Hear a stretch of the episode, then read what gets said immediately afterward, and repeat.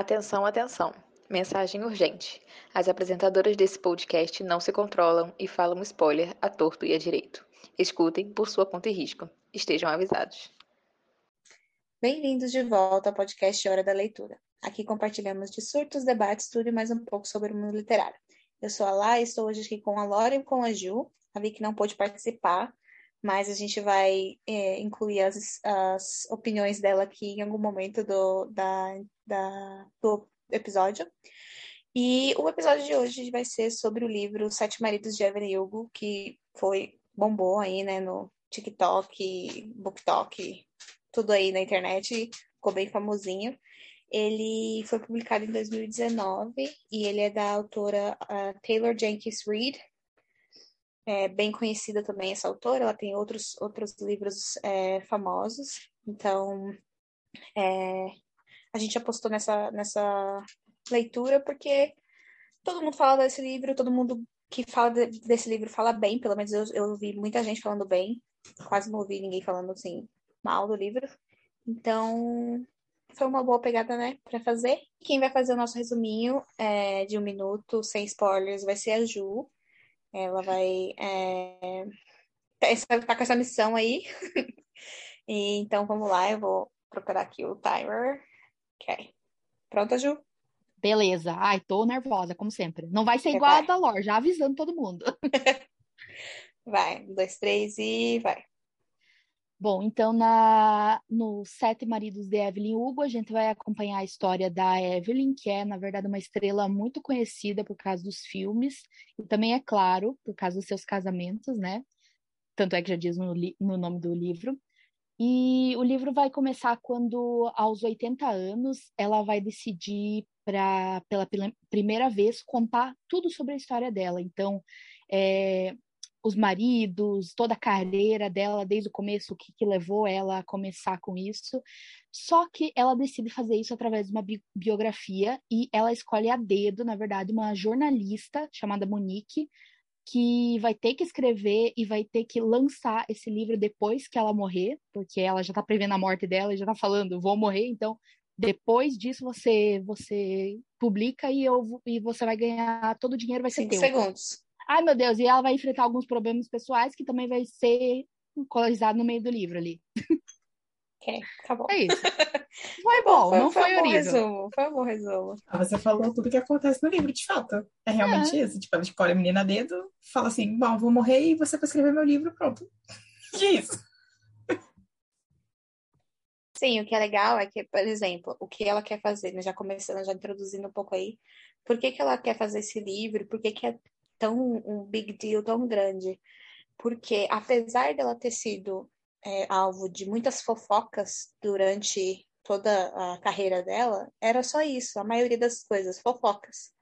Tudo que saía na mídia eram ou coisas que alguém alguém falou, ou assim, somente fatos bem específicos, tipo com quem ela realmente casou e tudo mais, mas sem detalhes, não tinha detalhe de nada, porque ela era, apesar de estar tá lá sempre nos holofotes, ela era muito reservada sobre a vida dela. Então, ela não saía falando, ela não dava entrevistas, ela não era esse tipo de, de, de, de famoso, sabe? Que tá sempre contando tudo que acontece. Então, ela, como ela era reservada, sempre teve toda a mídia, assim, tem um negócio de querer saber sobre a história dela, entendeu? E aí, eles, é, essa Monique, né, vê a oportunidade da vida dela de poder crescer no mundo da, de fazendo essa entrevista com a, com a Evelyn.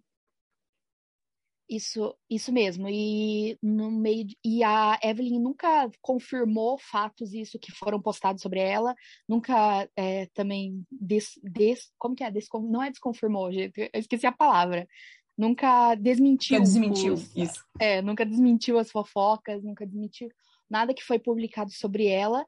E isso, ela só deixava as pessoas acreditarem no que, que elas queriam. E agora, mais pro, pro fim da vida dela mesma, ela quer revelar tu, tudo que aconteceu com ela, porque agora já as pessoas que ela se importava na vida dela ou já estão mortas ou as pessoas que passaram pela vida dela ela não se importa mais com elas. Então, ela decidiu que é uma boa hora e ela tá morrendo. Ela acha que ela já sabe que vai morrer em algum momento nos próximos anos, ou nos próximos meses, ou sei lá, ela sabe, sabe? É porque e... ela, tá, ela tá com câncer, não é? Isso. Ela é, sabe que em algum de mama, momento né? próximo ela vai morrer. Isso. E daí é, ela então, diz, agora pode fazer a biografia. Agora pode fazer a biografia que, que. E assim que eu morrer, pode publicar ela. Eu gostei muito disso, porque assim, ela ela contou toda a verdade, né, pra menina. Ela chegou e falou assim: Ah, eu quero contar sobre a minha vida. Mas eu, ao mesmo tempo que ela falou assim, eu, eu quero contar sobre a minha vida, eu não quero saber o que, que vai repercutir a partir disso. Então você só vai publicar a minha biografia depois que eu morrer.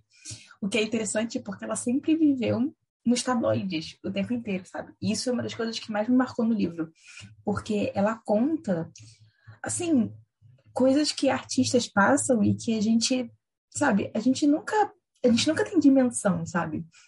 Sobre as questões é, do corpo, sobre as questões dela ser mulher, sobre as questões dela até de aceitar determinado papel ou não. E a gente vê como é que essa, essa vida de quem tá na mídia o tempo inteiro é uma grande de uma incógnita. A gente, a gente não sabe o que, que acontece por trás da fama, sabe? E ela cria uma, uma vida para os tabloides e para a mídia e para os jornais que não é a vida verdadeira dela e que, assim, as pessoas compram com uma facilidade impressionante, sabe? É, e ela manipula absolutamente tudo. Ela manipula com quem ela vai casar, como a notícia vai sair no jornal, manipula no sentido de saber como a mídia vai reagir com as ações dela e como isso impacta a vida e impacta a carreira, tanto dela e quanto das pessoas que estão ao redor dela e que ela quer que cresçam junto com ela, sabe? Isso foi uma das coisas que eu fiquei assim mais, caramba, olha, a gente nunca sabe o que, que acontece lá na casa do Brad Pitt e da Julia Jolie, sabe, gente? Nunca. É, é, exatamente isso. E a gente vê como é. Tipo, é uma grande fanfic, gente, que ela cria. Da vida dela. Ela cria uma fanfic da vida dela para os outros. E aí, e a vida mesmo dela, só ela e quem tá ali convivendo com ela que sabe. Mas é uma grande fanfic. E eu acho isso, é, é o que a, isso é o que falou, assim, a gente não tem, não consegue. A gente sabe que, assim, muita coisa que sai na mídia não é verdade a especulação e tudo mais. A gente sabe que artista normalmente lida muito com esses problemas, né, da mídia e tudo mais. Mas a gente não consegue ter noção do quanto isso, tipo, psicologicamente afeta eles, né? Que assim, cara, até quando sai fofoca da gente assim no bairro, a gente já fica com raiva, imagina, ou pro mundo inteiro, sabe? As fofocas, por exemplo, eu fico pensando, trazendo aqui agora para uma coisa que, tá, que aconteceu agora recentemente. A Gisele e o, e o, e o Giselo. Eu chamo ele de Giselo. O Tom ele não Brady. merece. É, não, ele não merece o nome dele aqui, é, não. É igual no Não Inviabilize, não tem nome. Homem escroto não tem nome. Aí.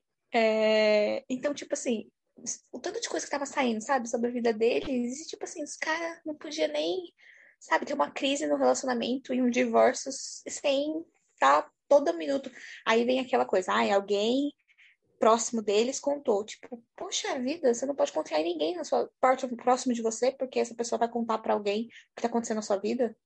Igual acontece com a Evelyn, né? Tem, acho que, não lembro o que é, que ela fica achando que é a Ruby que falou, ou a Ruby realmente falou, que é uma das, das atrizes lá, falou alguma coisa sobre ela solta alguma coisa, ou ela acha que foi a Ruby. E, tipo, você tá vendo? Tipo, você não pode falar com ninguém, você não pode confiar com ninguém, você não pode, nossa amiga, preciso desabafar, porque no outro dia essa amiga pode querer te ferrar, e aí joga tudo no, na mídia e você se ferrou. Então, tipo, nossa, deve ser uma pressão muito grande. Eu não, eu não saberia lidar, não. Sim, e o próprio relacionamento dela com a Célia nasce disso, né? Porque a Célia quer ser amiga dela e ela fica tipo, não, mas você quer ser minha amiga porque você quer aproveitar da minha fama para que para você crescer e, e, se aproveitar e tal, não sei o quê. Até que assim, elas viram amigas e tudo mais e se apaixonam uma pela outra, já pode falar aqui, né? Porque você já sabe que tem spoiler nesse, nesse podcast. E, e elas se apaixonam uma pela outra e tudo mais. Mas assim, logo no começo do relacionamento delas, né, dentro de dentro lá de Hollywood, ela, a Evelyn totalmente, tipo, não, você só tá querendo se aproveitar e tá tudo bem desde que você seja honesta em relação a isso, sabe? Eu acho que essa é uma das coisas que eu mais, assim, que eu admiro. Não sei se eu admiro, mas assim, que eu, que eu, leio, que eu li e fiquei tipo, caramba, essa mulher tem coragem, sabe? Porque ela é muito, assim, prática, sabe? Tipo, eu quero conseguir o que eu quero e se eu tiver que passar por cima de qualquer pessoa, eu vou passar por cima de qualquer pessoa. Eu não ligo, eu não vou ficar aqui inventando é, desculpas e fingindo que eu quero X coisa para conseguir Y coisa. Eu quero Y, eu vou dizer que eu quero Y e, sabe, tipo, eu vou fazer o que, o que for possível para poder conseguir o que eu quero. Eu acho que essa é uma coisa que é admirável, assim, na, na Evelyn, sabe?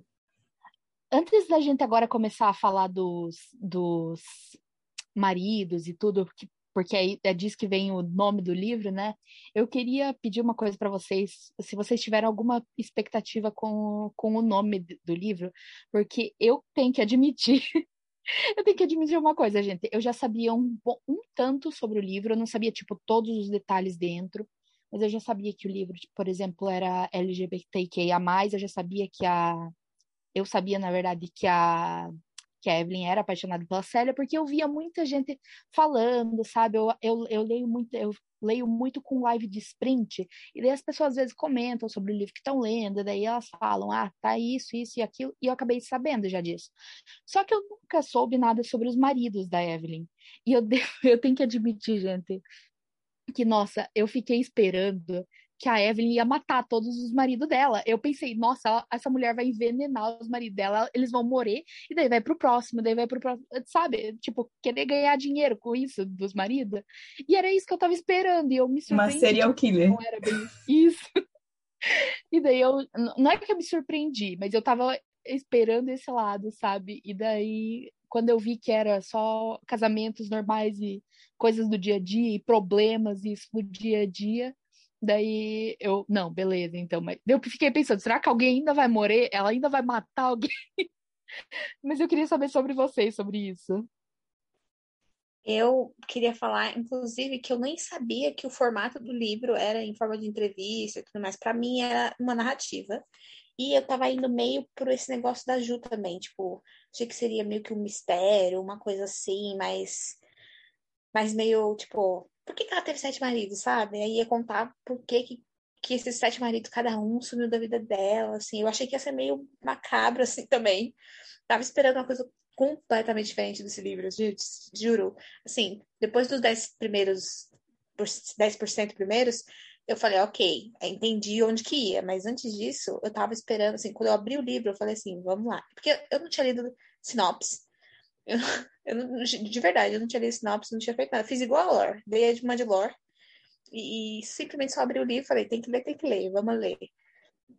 E porque eu já tinha ouvido todo mundo falar, mas todo mundo, tipo, tudo que eu já ouvi falar era só tipo, ah, é muito bom, esse livro é maravilhoso, esse livro é tudo, não sei o quê. Nunca ouvi sobre o livro, entendeu? Então, para mim era isso aí também, Ju. Era ela ia matar, por que, que ela teve sete maridos, que ela matou todos os maridos, o que aconteceu, entendeu?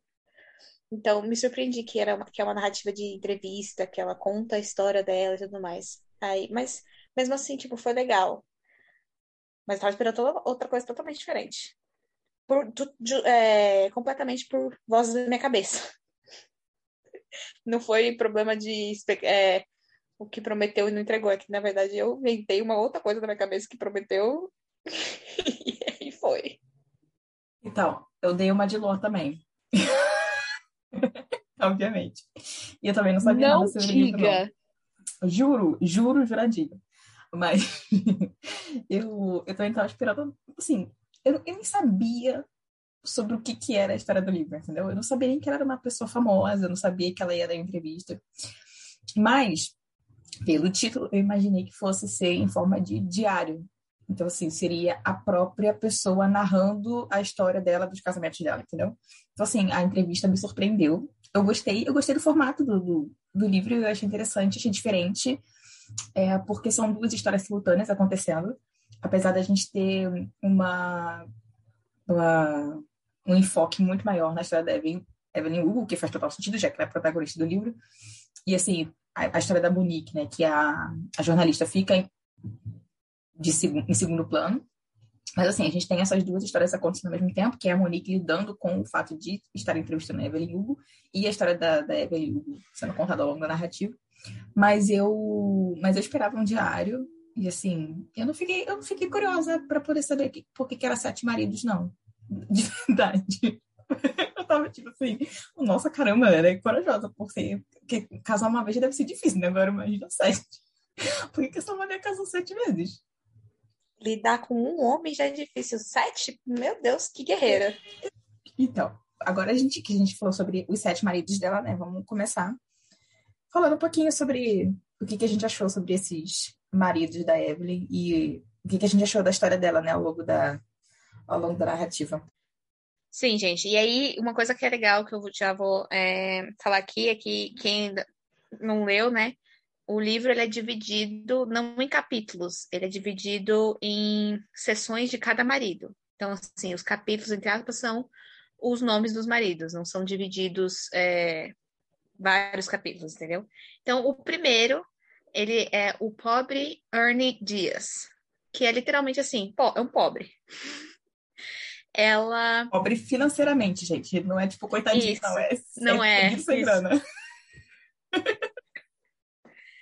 ela ela era novinha e tal, a mãe dela sempre quis ser é, atriz e só que nunca conseguiu sair da vida de dona de casa da classe popular. E a mãe dela morre, ela fica com o pai dela, o pai dela tipo é um whatever, tipo, não tá nem, nem com nada.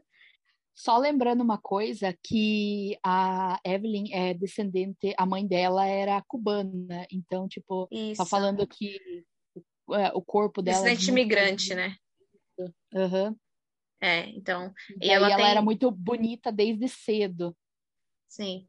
E aí ela é, é aquela coisa, né, que infelizmente até hoje isso acontece, a hipersexualização, né, do, do latino. O latino sempre foi, né, muito hipersexualizado, as mulheres, os homens também são. Então, mas as mulheres, obviamente, muito mais.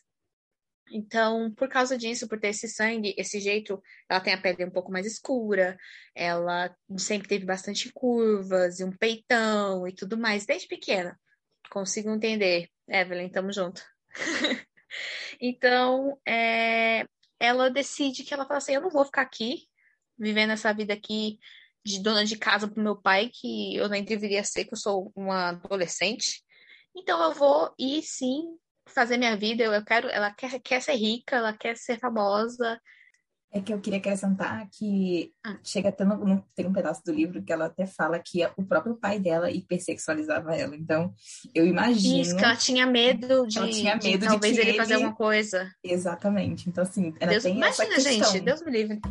Exato, ela tinha essa questão aí de que, além dela ser linda, maravilhosa pra todo mundo na rua, ela também sentia que o pai dela olhava pra ela com esse olhar meio de, tá, essa menina aqui é bonita demais, sabe? Então, a- ela era louca pra sair de casa por causa disso, porque ela queria honrar o sonho da mãe dela e porque ela queria se livrar do traste do pai dela.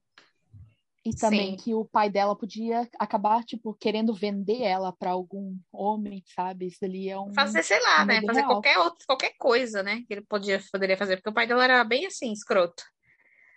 Mas então, e aí ela. A, é, eu nem lembro como é que ela conhece esse homem, esse Ernie, mas ela acho que é o vizinho, alguma coisa assim. E aí ela. É que Fala. a, acho que a, eu acho que a amiga dela conheceu esse rapaz, sei lá, um negócio assim, e disse que ele ia se mudar pra Hollywood, que ele ia ser. Ah, é aquela pessoa que faz a Câmera, plaquete, não é? cameraman, negócio assim, que ele ia trabalhar nos bastidores lá da, da NBN. produção, é. Isso. E aí ela falou assim, que o sonho, como o sonho dela era ser atriz e ser de uma famosa em Hollywood, aí ela vai lá, tipo, literalmente ela bate na porta do... ela bate na porta dele e assim, seduz o cara e eles e ele leva ela com ele e eles vão embora juntos pra, pra Hollywood e se casam lá.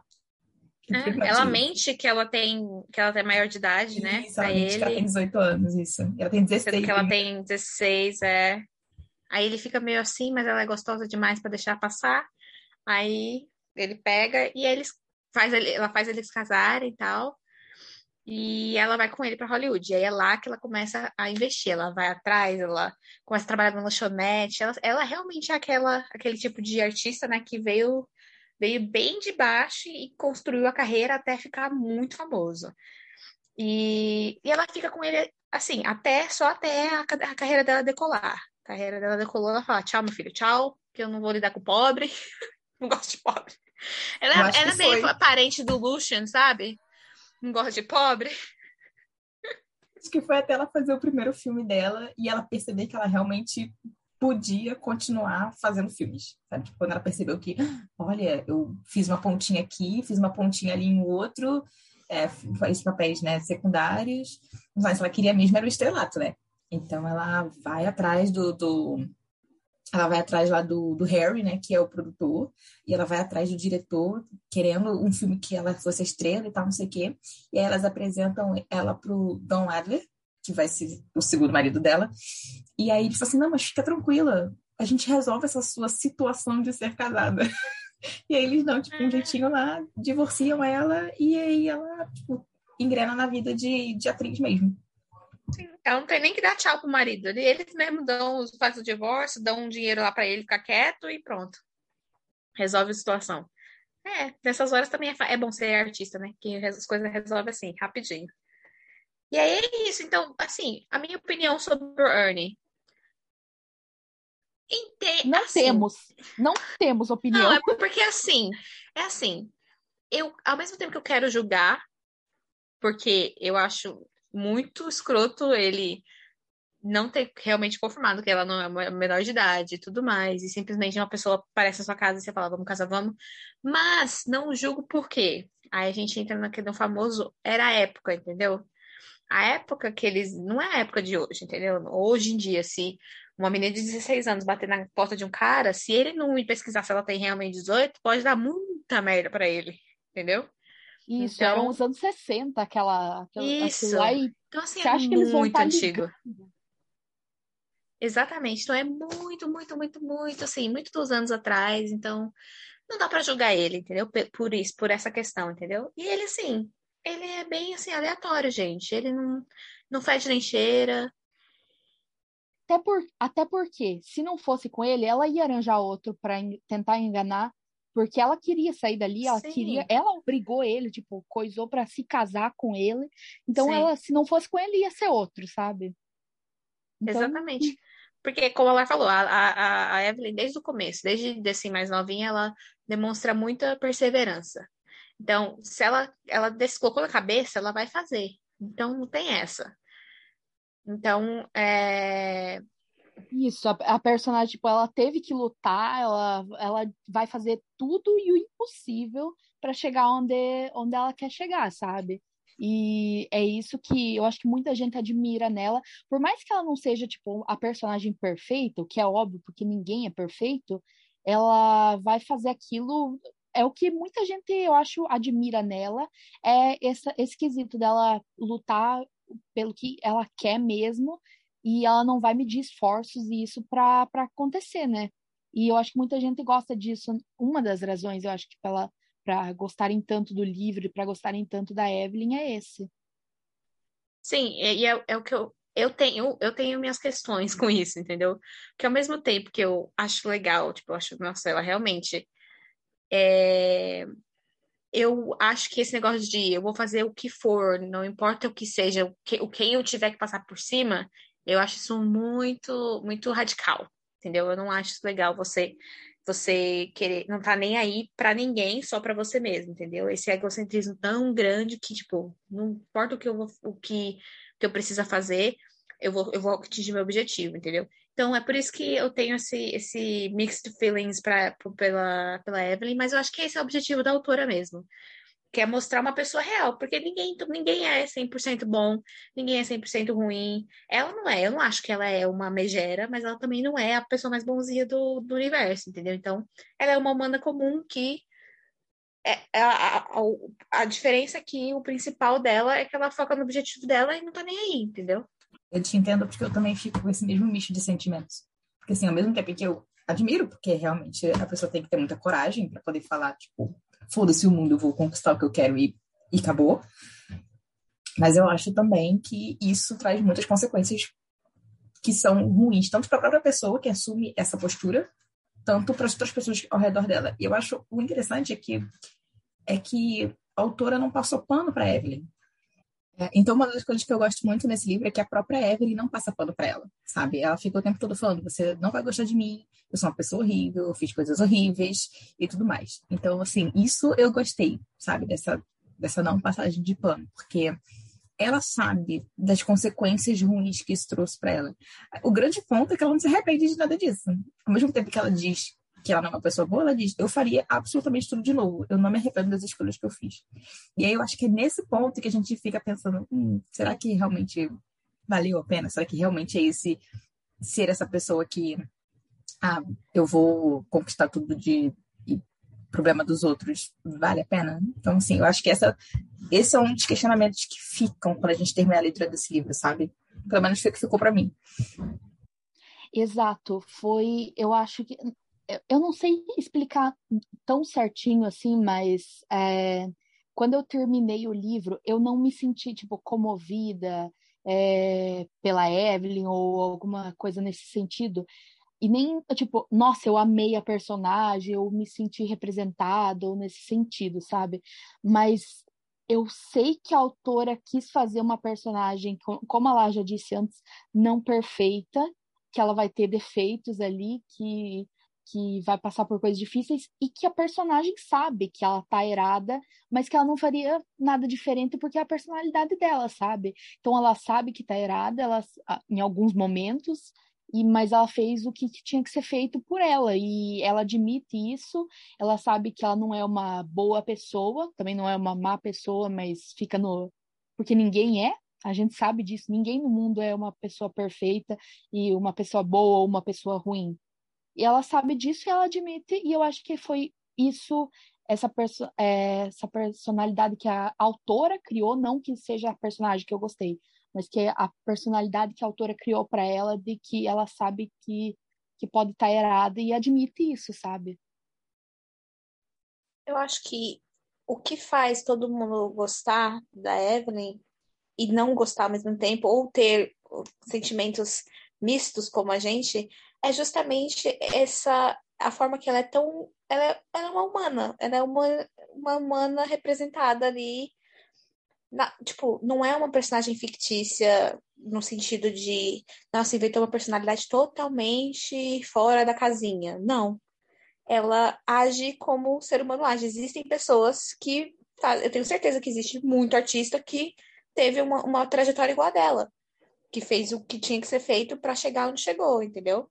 Tem gente que não precisa nem ser artista, gente dentro de empresas, gente na própria vida pessoal, com próprios relacionamentos, fazem isso. Tipo, eu vou pensar em mim, eu vou focar em mim e é isso aí, entendeu? Aí depende de quem tá lidando com a pessoa do outro lado, entendeu? Por exemplo, para mim não funciona ter pessoas assim perto de mim, eu, eu não gosto. Mas tem gente que não se importa, tem gente que acha ok, tem gente que concorda com esse tipo de atitude, então é isso. O que isso que eu acho legal que a autora fez, e eu admiro muito isso, porque você não consegue odiar, você não termina o livro nem odiando, nem amando a Evelyn.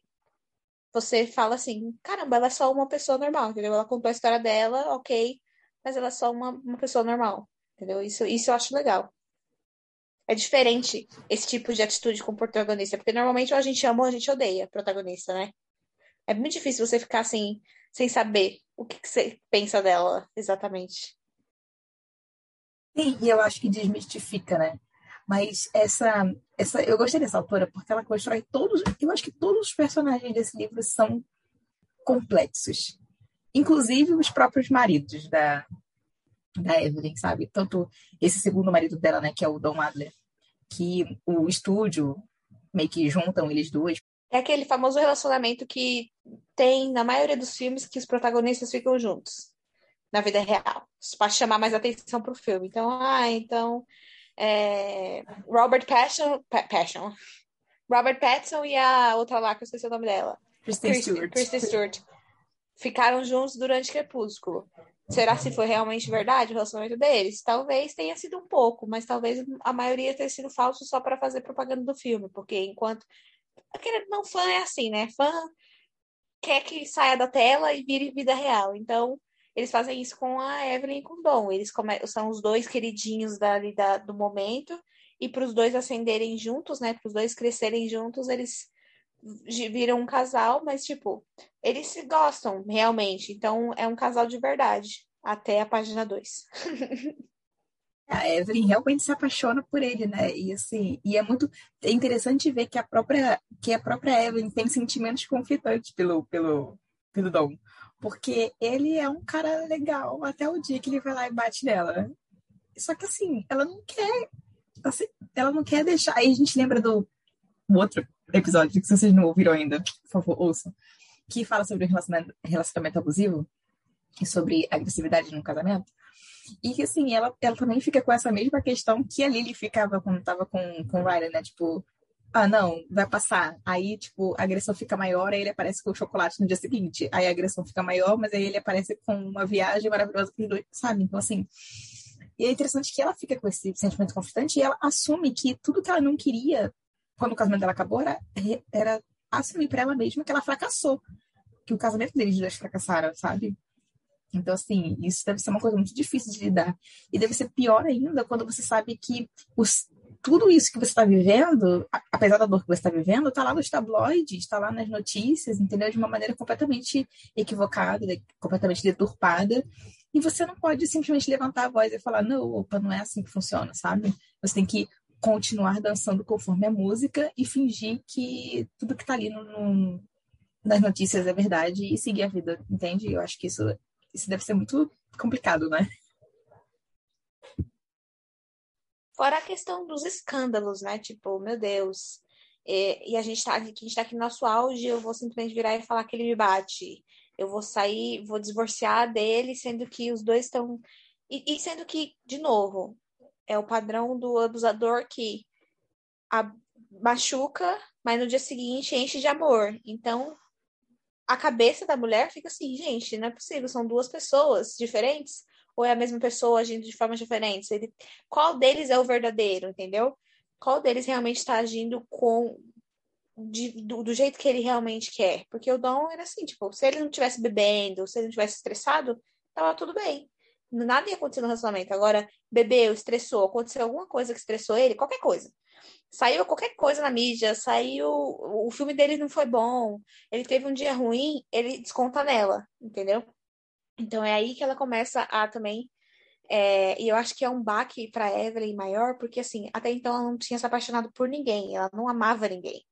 Então, a primeira pessoa que ela amou fez isso com ela. Então, tipo, imagina, você já é uma pessoa que já não é muito assim de, de se relacionar e, tipo, se entregar para as pessoas. Você se entrega a pessoa vira uma agressora, meu, é, é para virar coração de pedra e nunca mais se envolver com ninguém de novo, entendeu? Que é o que acontece a, muito, por muito tempo, ela fica sem querer se envolver com ninguém. Ela fala, agora é só por negócios. Quero nem saber. Porque ela fica, ela fica traumatizada mesmo, né? Com o sentido de eu acho que eu não vou amar ninguém assim e não quero amar, porque se amor é isso, é eu ter que é, aceitar essas coisas, eu não quero de novo. Então, é bem, é bem tenso, assim. E assim, né, sobre o Dom, gente, um completíssimo escroto. Odeio. Odiei desde o começo e terminei odiando.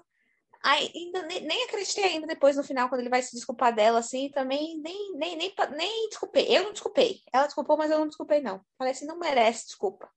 Não vem, não. Ah, eu mudei, sou um homem melhor. Não, porque bateu na outra também. E. Não. Me poupe. E eu acho que foi nesse, nesse episódio que também aconteceu aquilo que eles estavam inventando a morte de um bebê, né, por causa de uma empregada, era nesse? Nesse, então, e que daí até antes a gente estava até comentando que não se podia confiar em ninguém porque acabava é, passando informações para frente, e isso aconteceu com a empregada também.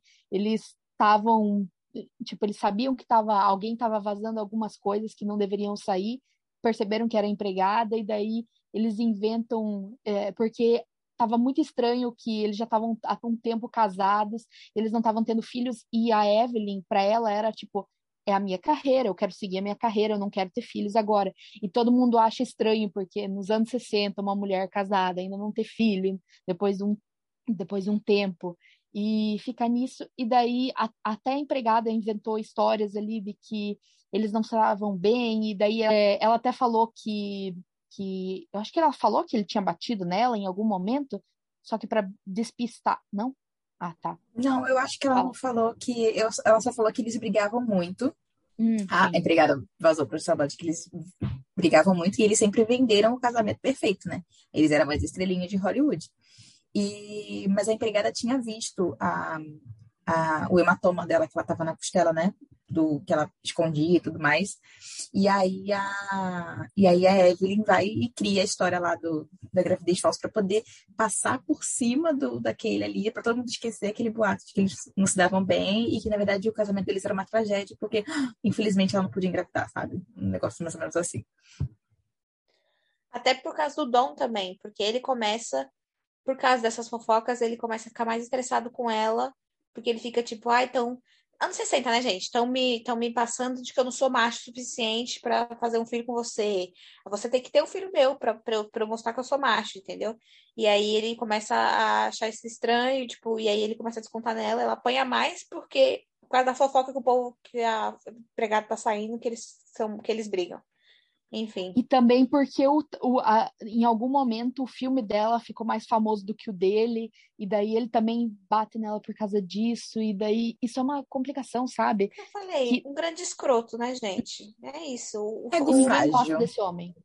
É, eu fiquei muito revoltada que ele foi o marido que teve o capítulo maior. Porque a gente passou lá o. Eu levei um susto quando eu tava lendo o livro, porque o capítulo do Ernie é tipo 15 minutos de leitura do Kindle. Acho que é isso, 20 minutos de leitura. Aí quando chega no capítulo 2, que é o Dom Adler, o capítulo fica uma hora e meia. E eu fiquei tipo, caraca, esse marido deve ter sido uau, né? Deve ter sido incrível. E foi o pior.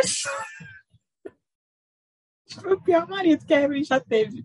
Mas acho que foi o pior marido porque ela se apaixonou. Então ela aceitou muita coisa porque estava apaixonada, sabe? E eu acho que ela, eu acho que ela tem noção disso, porque tem uma cena que o Harry pergunta para ela.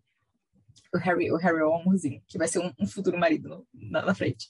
Mas o, o Harry é um, o, assim, é a única pessoa que a que a Evelyn tem algum tipo de relacionamento é, de amizade ali dentro, sabe? No- em Hollywood. Ele é a única pessoa que ela ama, que ela gosta, e eles criam um vínculo muito forte. Então, aí o Harry chega pra ela e fala, tipo, cai fora, sai dessa. E ela fica, tipo, cara, o problema é que eu me apaixonei por ele. Esse é o maior problema. E eu acho que o casamento com ele só durou tudo isso por causa disso. Porque do outro, de outro casamento, ela não aturou nem nenhuma vírgula que o Dom fez por ela, né? Mas, mas assim, né, gente, essa, essa vida de, de artista, né, que fica vivendo de, de fachadas e criando histórias malucas para os tabloides.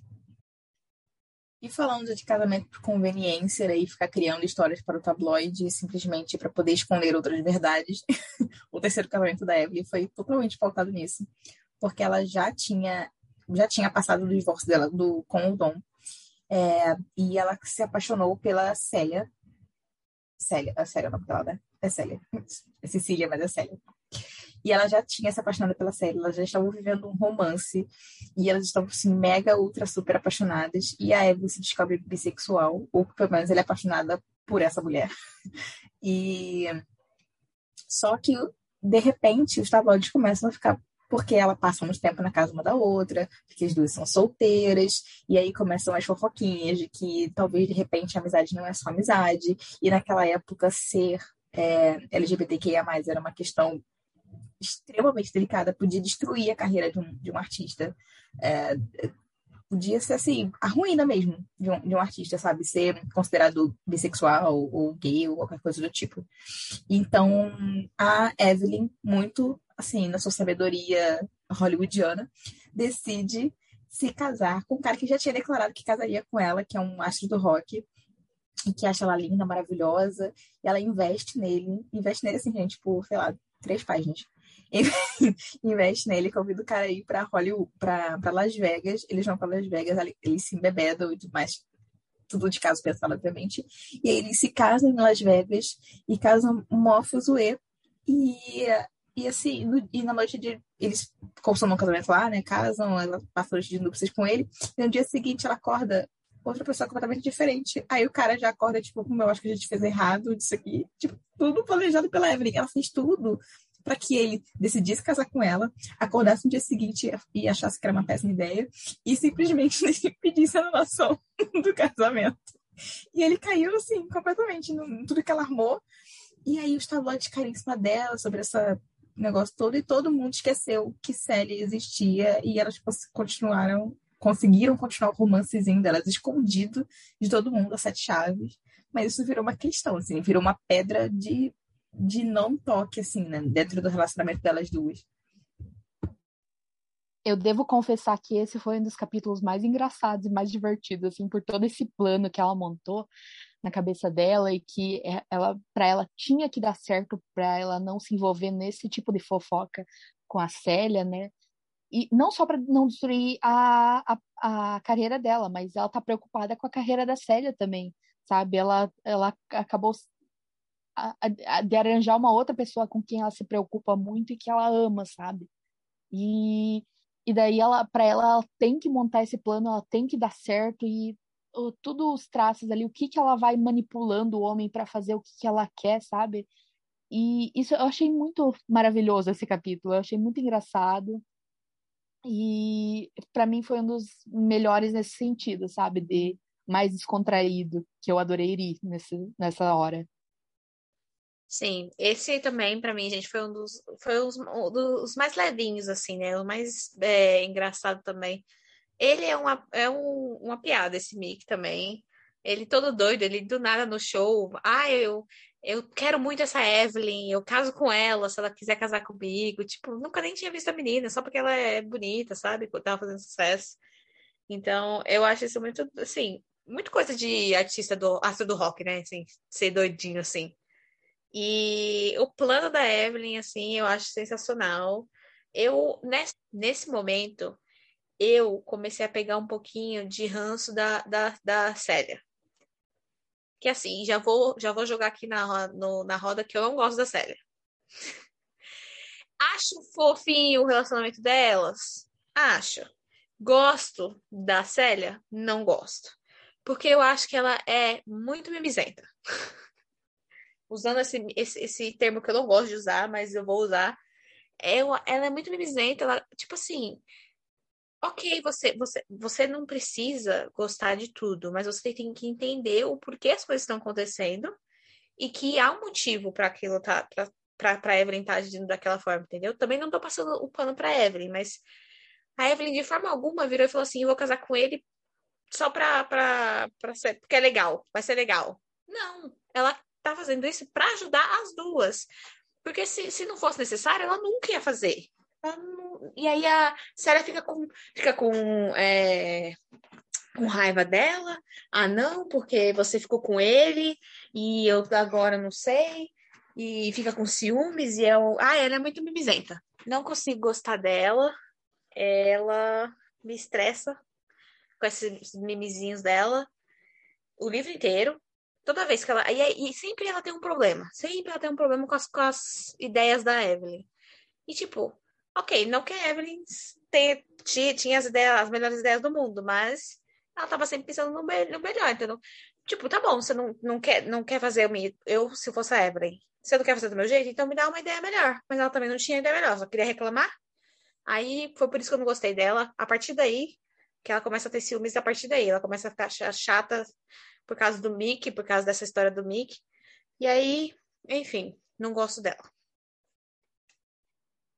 Eu devo confessar que eu também não me senti muito confortável com a Célia nesse momento, porque ela simplesmente virou a cara para Evelyn a partir do momento e ela não entendia que a Evelyn estava fazendo isso por causa das duas, não era uma questão de nossa, eu que nem a Lá, a Lá falou, eu vou casar porque agora eu me apaixonei por esse por esse cantor ali, esse é, cantor de uma banda ali. Não era isso. Ela tá fazendo isso por causa que as duas é, tinham que tirar o, a atenção delas duas, porque senão iam expor, tentar expor o relacionamento delas, o que naquela época não daria certo. Elas iam ser muito julgadas e, querendo ou não, ela, ela podia ter tentado é, como que se diz a palavra? É, tentar entender um pouco melhor, sabe? pegar o lado da Evelyn nesse quesito, porque ela estava fazendo de tudo para se ajudarem e ela não queria saber disso, ela estava pensando que ia ser as mil maravilhas que para Evelyn, que a Evelyn ia gostar muito de fazer aquilo. O que, como a Lá disse, eu também não, não, não passo pano para Evelyn, mas ela estava tentando fazer alguma coisa. Pois é, e assim, e a, e a, e a Evelyn realmente se dedicou para esse relacionamento, né? Assim, porque ela deixou de ter empregada, gente. Vocês sabem que é uma, uma, uma atriz de Hollywood mega famosa, milionária, não ter uma empregada dentro de casa, ela fazer tudo, simplesmente para que a empregada não fosse a pessoa delatar ela nas, nas, nas, nos tabloides? Então, assim, eu acho, eu também me irritei com a Célia em muitos momentos. Eu só fui, eu só fui começar assim a gostar um pouquinho mais da Célia, ou achar assim, tipo, ah, ok, tudo bem, lá no final do livro, quando ela se reencontra pela terceira vez. Que eu fiquei tipo assim, ah, tudo bem, olha, eu acho que a Célia amadureceu aqui.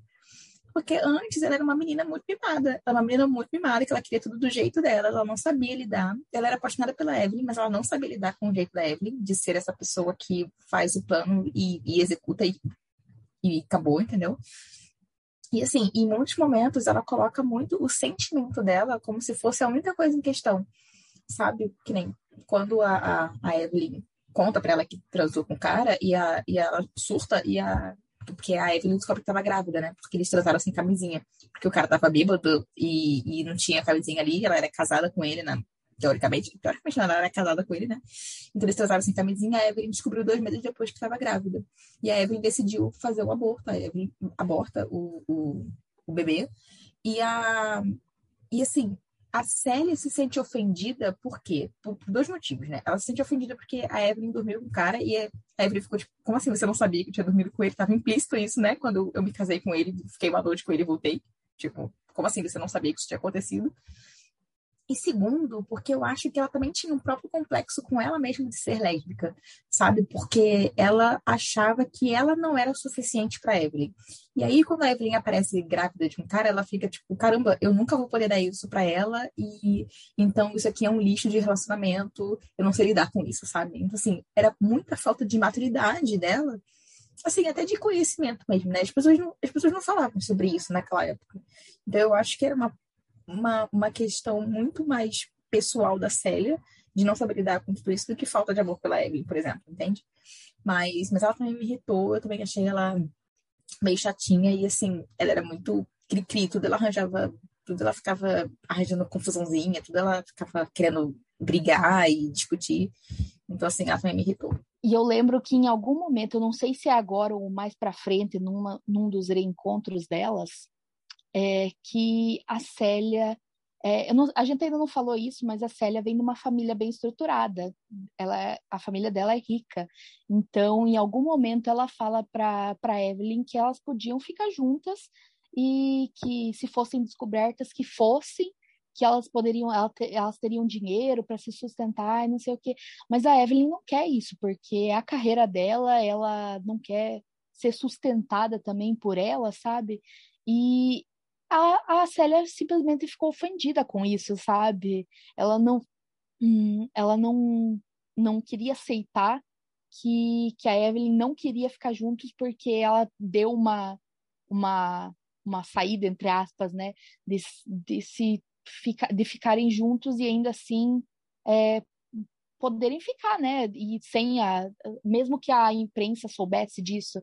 E, e ficou meio, sabe? Ela ficou tão chata quanto a isso de. De poderem viverem juntas com o dinheiro, e daí a Evelyn, não, mas eu tenho minha carreira, eu quero. Ela gosta de ser atriz, e, e incomodando em, em algum momento por causa da, da Célia. E agora nós vamos pro próximo? Porque já estamos demorando. Né? Já tá, isso, isso já tá muito longo isso aqui já. É que também são sete maridos, né? É, Se fosse é, só dois. Tá demorando demais. É que não são só os sete maridos, tem os sete maridos, tem a Célia, e a, Célia tem a própria né? Evelyn, que é complexa. É, são sete Isso maridos e a oitava tá mulher. falando da jornalista ainda, gente. Verdade, verdade. Mas tá, então, então vamos pro, próximo. quarto, que eu realmente não sei qual que é o próximo, não tô lembrada. O Rex é o quarto marido dela e eles se casam por pura conveniência. Então eles, a, a, a Célia vai embora, né? Depois que descobre que a menina tá grávida lá e tal, tem aquele fuzuê todo. E aí a, a Evelyn fica devastada e tudo mais, foca totalmente na carreira dela, só que ela tá fazendo um filme com um ator, que é o Ana Karenina, e eles dois são amantes no, no livro. Não sei se vocês sabem, mas no filme. Vocês sabem, mas a Ana Karenina fala sobre é, relação extraconjugal. E aí, no caso, no, no, filme, eles são amantes e tudo mais, só que o diretor é um péssimo diretor, e eles descobrem que o filme não ia emplacar, sabe?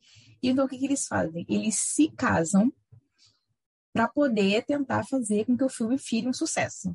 Então, assim, meio que validar os dois amantes do filme através da vida deles. Então, eles dois se casam completamente, assim, negócios. Eles não se envolvem. Tem uma única cena em que ele tenta é, ficar com ela e a Evelyn, tipo, diz que não e, e, decide que não vai ficar com ele. Eles não ficam juntos. Mas eles ficam casados durante bastante tempo. Eu acho que eles ficam por uns dois anos juntos. É, depois eles fazem vários outros filmes. Eles são, tipo assim, uma dupla de sucesso em Hollywood, sabe? São um casalzinho estrela. E assim, para Evelyn, esse, esse foi o casamento igual com, com o Dom, só que com a única diferença de que ela não estava apaixonada pelo cara. Então, assim, a carreira dela alavanca super, ele, o, cara, o garoto é um ótimo ator.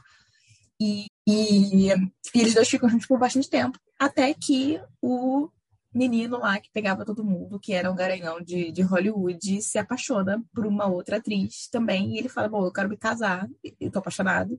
E aí eles dois decidem então se divorciar. Mas eles não se divorciam por euricamente assim, tranquilinho, né? Eles é, fazem, é, criam uma história de que porque a menina que ele estava junto estava grávida, então eles tinham que casar logo.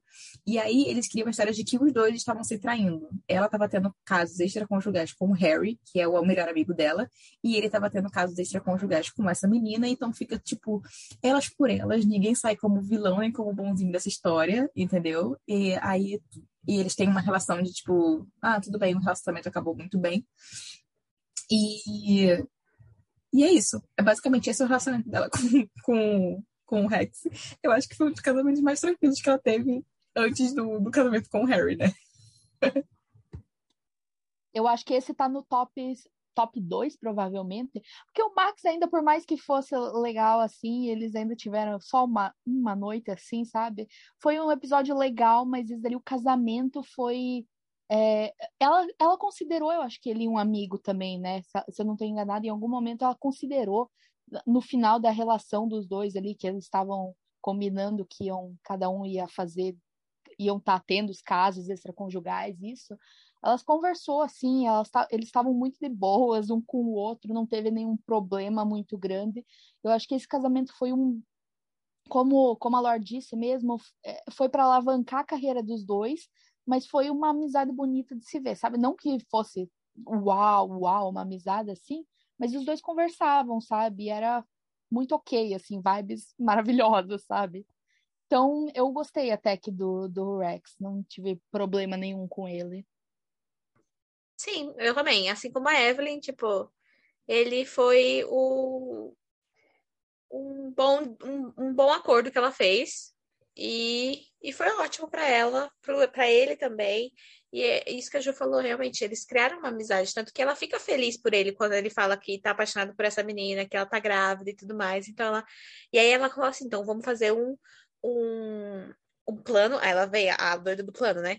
Vamos fazer um plano para pra, tipo, nem eu nem você se prejudicar, entendeu? Porque, tipo, você agora vai ser pai, não pode, né? Então, vamos lá. E aí ela, ela que vem com essa ideia e tal, pra, justamente para ajudar os dois, porque ela poderia simplesmente só falar assim, então tá bom, vai lá viver sua vida, e você que se vire com seu com esse filho agora aí, entendeu? Mas não, ela quis ajudar justamente porque eles criaram essa amizade mesmo. Então, eu achei isso bem legal e, assim, né, ela tava é, em luto, entre, um luto, entre aspas, né, de, do relacionamento dela com a Célia. Então, ela tava num momento assim, não quero homem, não quero ninguém, não quero ninguém na minha vida, quero só minha carreira. Então, é, eu gostei dele também, eu achei bem legal, mas foi outro que também, assim, só passou, sabe? Só passou batido, não, não deixou muitos rastros, assim, significantes o suficiente, eu acho. É, e enquanto ela estava casada com esse cara aí, a Célia casou com outro, com outro cara também, né? Com um, um jogador de beisebol. Eu acho que era de beisebol, não sei. Ele era um jogador aí, um jogador caro. e ele era tipo uma estrela do, do esporte. e a Célia se casa com ele, então ela também fica assim meio. Ela, ela, sabia que era um casamento meio que de fachada, porque ela sabe que a, que a Célia é completamente lésbica, ela não era bissexual que nem a, que nem a Evelyn, mas ao mesmo tempo ela fica muito machucada ainda. Então, assim, ela tá vivendo esse processo de tentar superar a Célia ao mesmo tempo que tenta organizar a carreira dela, né? E o próximo relacionamento dela vai ser pautado exatamente sobre a questão da amizade, né? Porque quando, quando eles inventam a história de que ela tá tendo um, um caso lá com o Harry, e o Harry é, um, é gay, né? Só que assim, já rolam meio que boatos e tal, então eles montam uma cena. É muito engraçado porque, tipo, eles montam cena para tudo, né? Tipo, é uma artista interpretando a própria vida na vida dela, sabe? Isso é muito, é muito louco. Então eles montam uma cena lá no carro, pedem, pedem para que alguém ligue para os tabloides lá para poder aparecer os paparazzi e pegam eles dois pegando dentro do carro. E eles meio que assumem o relacionamento juntos e ficam juntos e se casam. E assim, o Harry é o melhor amigo dela, sabe? Então é aquele cara que é gay, que é o melhor amigo dela. Eu acho que esse é o, é o momento mais tranquilo da vida da, da, da Evelyn, sabe? É o momento em que ela, tipo, olha, encontrei um negócio chamado pai, sabe? E aí, e aí, assim, por ironia do destino, o Harry era apaixonado e tinha um caso com o marido da Célia, que era o cara que a Célia estava casada. Então, assim, então virou assim um, uma troca de casais ali. Ela se reencontra com a Célia. Pode falar lá. Não, eu ia falar, virou o quarteto, o quarteto fantástico. Isso, o quarteto fantástico. Então ela se reencontra é, com a Célia, elas duas fazem as pazes lá e voltam a ter o relacionamento delas. E eles vivem essa, essa dinâmica de dos dois caras juntos, as duas mulheres juntas, todo mundo apaixonado, feliz e contente, e eles ficam assim durante 15 anos, se eu não me engano. Se eu não me engano, é essa passagem de tempo do livro. Eles ficam assim, vivendo esse, isso durante muito tempo. Sim, ela decide ter um filho, né? E aí ela, ela fala, eu quero ser mãe, eu quero ser mãe. E aí ela tem um filho com o Harry, que é outro, outro, outro problema também com a Célia, mas ela acaba aceitando, entre aspas, aceitando daquele jeito, reclamando, mas, mas não tinha o que fazer. Igual aquela figurinha do WhatsApp. Eu vou, mas eu vou reclamar o tempo todo. eu tô aceitando, mas eu tô reclamando o tempo todo. Exatamente. Ela fala assim, tá bom, então você faz o que você quiser da sua vida, mas eu vou reclamar do que você está fazendo da sua vida. é, como que é? Você pode ter a sua opinião, mas eu não, eu não concordo, mas é, ela é uma opinião burra.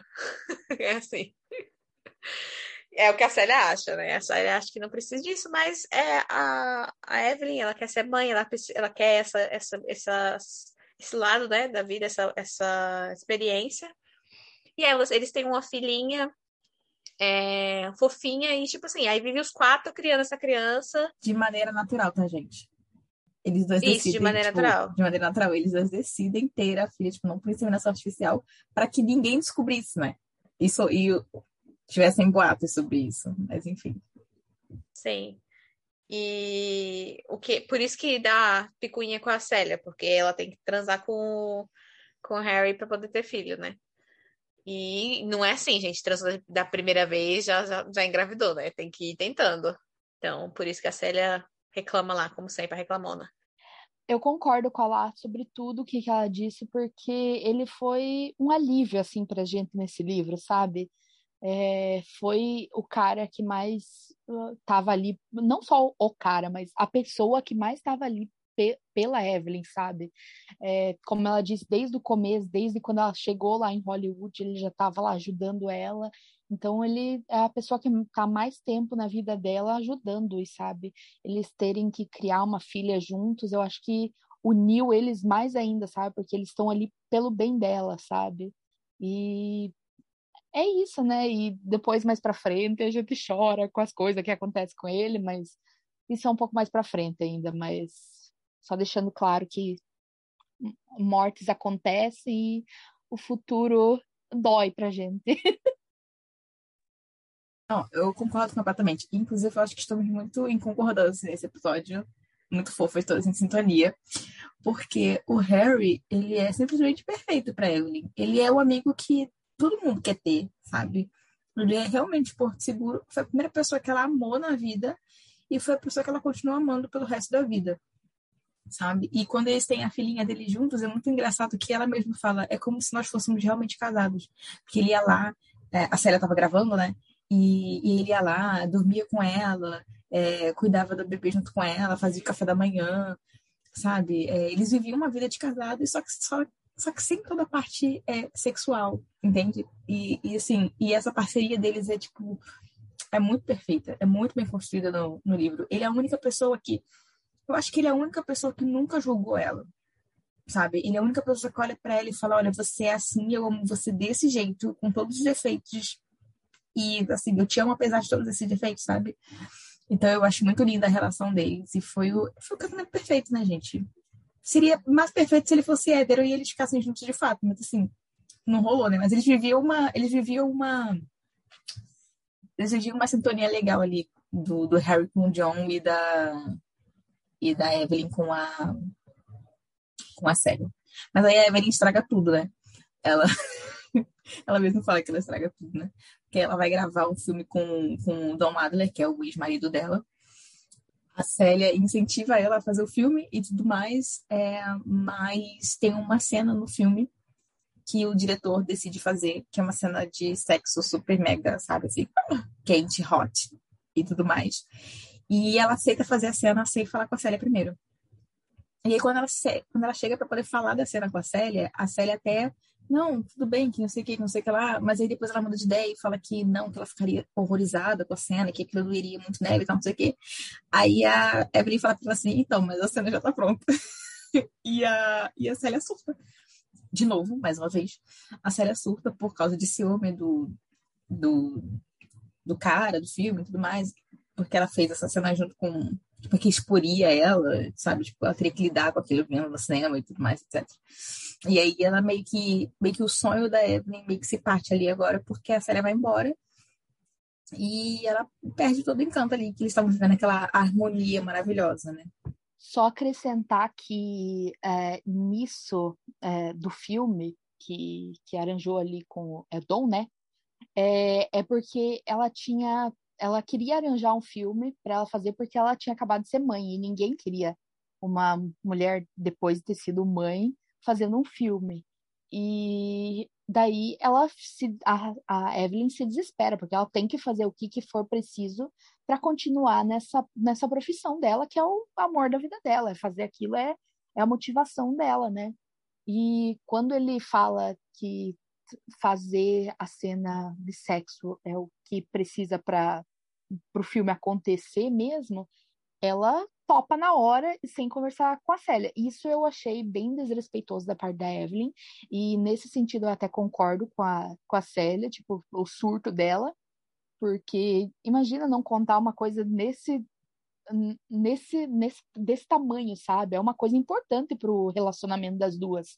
E isso com certeza ia afetar e eu, né, nesse sentido, eu fico do lado da Célia, mais ou menos assim, porque porque faltou, faltou a conversa entre as duas ali, faltou ela ter entendido o lado da, da, da Célia, e acho que poderia. Ah, tudo bem que a autora quis fazer isso mesmo acontecer, nesse sentido, né? E, mas, enfim, Evelyn estava errada nesse momento. Então, eu concordo com vocês, também acho válido, mas é, é essa que é a questão. Se a pessoa ela reclama de tudo, perde a potência de uma reclamação sensata. Entendeu? Ela já tinha tá... perdido a credibilidade com você, né? Exatamente. se ela nunca, se ela não tivesse sido mimizenta desde o começo ela, e ela reclamasse agora, fizesse, realmente surtasse como ela surtou, eu falaria, nossa, realmente, Evelyn, pelo amor de Deus, né? Não, erradíssima. Mas ela já reclama de tanta coisa que eu só fiquei assim, ai, mais uma reclamação, mais, mais um surto. Aff, Maria, entendeu? Então, tipo assim, eu já tava sem paciência para ela nesse momento, já tinha perdido, ela já, ela já tinha me perdido há muito tempo.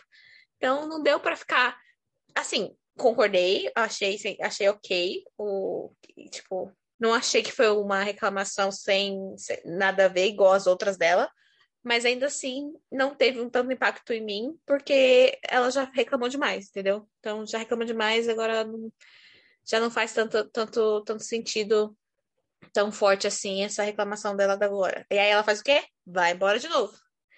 E aí, porque ela é assim, ela vai embora. Ela reclama e vai embora.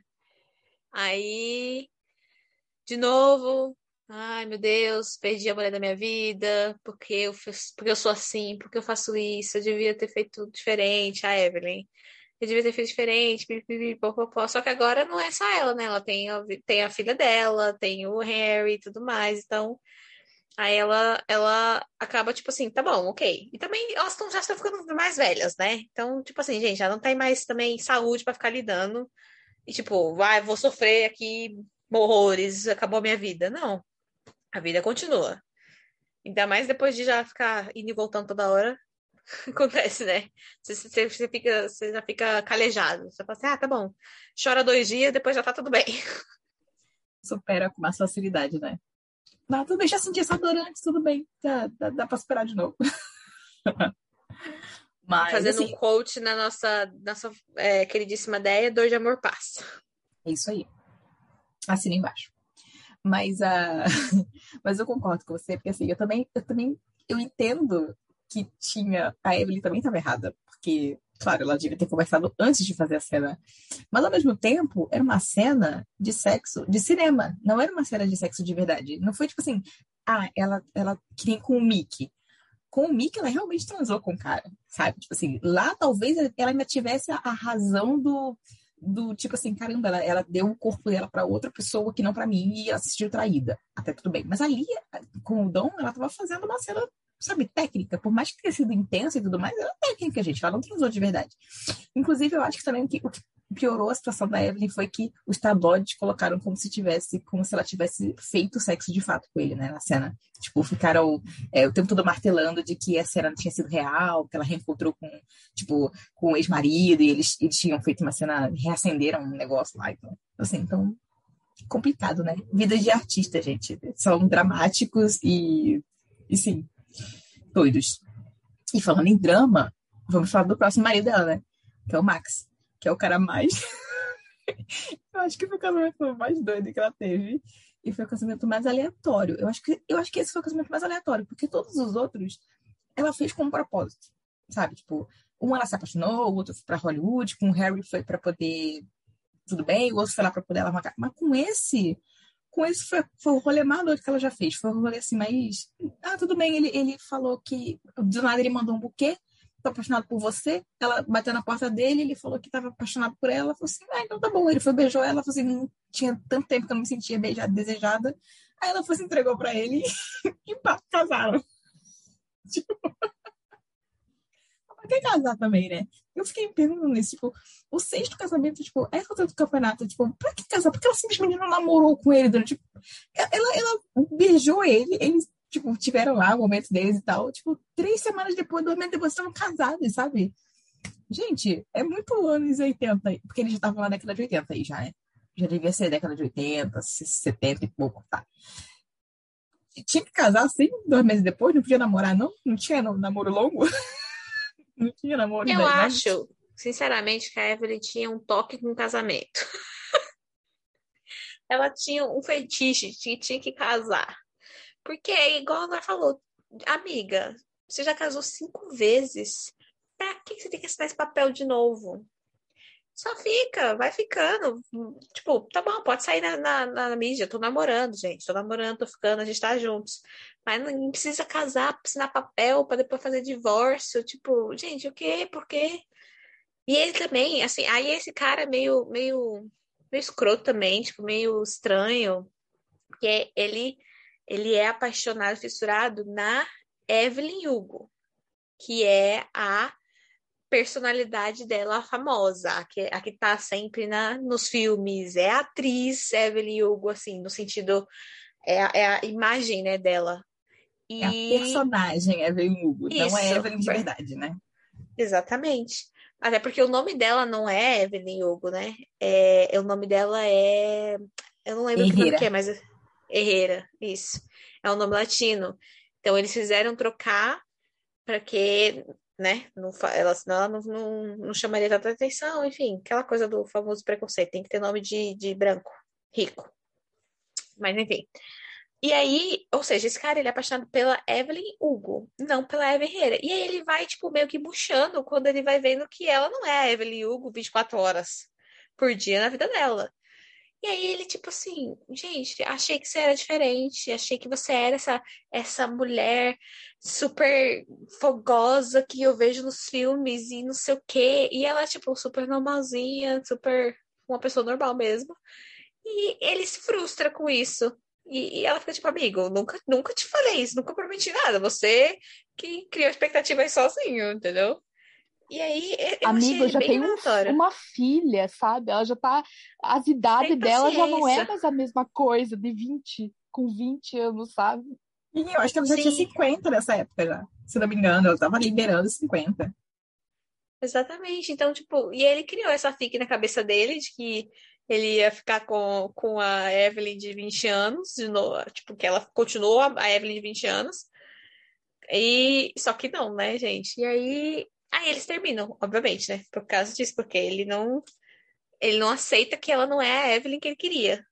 E ela também não tá sem paciência já nessa época aí. Então ela fala assim: "Ah, tá bom, então vamos terminar". Não acredito que eles terminaram. Meu Deus, que surpresa! um grande spoiler ali no meio da resenha. Ah, e ele também descobre sobre a Célia, né?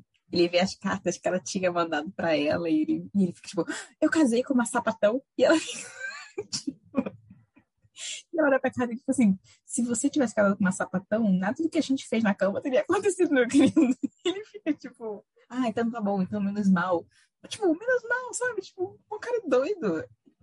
Francês maluco, gente. Francês maluco. E assim, eu acho que foi o casamento mais doido que ela já fez, entendeu? Assim, loucura mesmo. Nem precisava ter casado. Mas enfim, né? Não, eu só queria concordar e falar que eu, eu já li isso faz uns três, uns três, quatro meses. Eu não lembrava desse marido, gente. Desculpa, tipo, não, não, eu só fui com o flow ali. O que, que as meninas estavam falando? Eu, verdade. Nossa, apareceu isso na minha mente do nada. Porque eu não estava lembrando de nada disso. Então eu concordo com as meninas, que foi bem aleatório e que eu já não estava nem lembrando de tão ok que ele era. E a gente vai se encaminhando para o final, né? É nesse momento, ai, nesse momento, logo depois que a que eles se divorciam e tudo mais, ela volta para Célia. Então elas voltam a ficar juntas e tudo mais, elas se, se reencontram e elas já estão mais maduras. Agora ela está com uns 50 e pouco, quase 60 já, já estão 60 anos. E, e elas começam o relacionamento dela de novo e tudo mais. E só que aí elas já estão muito mais maduras, né? Então elas têm o, o a ideia, a Célia tem a ideia, o plano infalível agora dessa vez não foi da Evelyn, foi da Célia, plano infalível. a Evelyn é a própria cebolinha. Mas tudo bem. a Célia tem o plano lá infalível delas, é, dela se casar com o irmão dela, porque a Célia tá morrendo. E aí a Evelyn casaria com o irmão dela e para poder ficar com, a, com, toda a herança dela sem causar grandes é, fofocas no tabloide. E elas, e elas iriam se mudar para o interior da Espanha, alguma coisa assim, sabe? Para poder viver o relacionamento delas longe de Hollywood a Evelyn declara que ela tá realmente querendo se aposentar, ela tá fazendo o último, o último filme dela. E ela decide que tá na hora de viver a vida dela mesma e, tipo, não quer mais é, essa vida de Hollywood e tudo mais, fazer filmes. Ela disse que ela conquistou tudo que ela queria ter conquistado com isso. E, ela decidiu fazer isso. Só que aí vem o grande momento que para mim foi a, o momento mais triste do, desse livro, que foi é, quando o, acontece um acidente de carro e o Harry morre. E, e, nesse acidente de carro, assim, a Evelyn faz uma coisa muito louca, porque ela chega no acidente, ela tá indo buscar ele eles irem pro aeroporto juntos, pra ela poder ir fazer a gravação do filme dela, do último filme dela, né? E quando ela chega, tem um carro batido na árvore, e, e aí ela, e ela surta, ela surta tanto que ela, ela nem se lembra direito do que, que ela fez, ela só se lembra de tirar o Harry de dentro do carro, junto com o taxista, ela coloca o cara que tava no, no carona, que era o novo romance do, do Harry, né? O novo caso do Harry. É, no, no, volante, pega o Harry, enfia dentro do carro do, do, do taxista e eles vão pro hospital. E só que quando chega lá, ele não, ele não consegue sobreviver. Ele ainda tá meio que acordado e tudo mais, mas os médicos não conseguem, é, assim, curar ele, né? Não conseguem é, fazer ele continuar vivo. E ele vai, morre e, e aí lança na, na internet, na internet, ó, na, pra mídia de que ele morreu é, com um ataque cardíaco, se não me engano, acho que foi isso. para poder, porque ele, porque ele tava bebendo muito, porque ele tinha perdido da vida dele, né, que era o John lá, o, o, o esportista estrelinha, tinha morrido já tinha um tempo. E então ele tava bebendo muito, então ele bateu no carro porque ele estava bêbado, provavelmente, né? E ela não queria que ele fosse acusado de homicídio culposo, porque o outro cara que estava no carro também tinha morrido. E ela não queria que a filha dela vivesse com esse tipo de. Com essa, com essa ideia do pai dela, sabe? Então ela faz isso, leva o cara para o hospital, inventa uma história, é, compra o silêncio do, do taxista, colocando o taxista que era um ator, convenientemente, né? Colocando o taxista é, como um ator lá dentro de Hollywood, ela compra o silêncio dos médicos e, e ele, pra mídia, ele morreu com um ataque cardíaco. E para mim, esse foi o momento mais triste do livro, eu chorei, porque o Harry, como a gente falou antes, né? O Harry foi a pessoa mais importante da vida da Evelyn e ele foi a pessoa que sempre esteve do lado dela. Então, assim, parece que quando ele morre, meio que morre uma partezinha da Evelyn junto com ele, sabe? Ela fica completamente devastada, completamente zoada.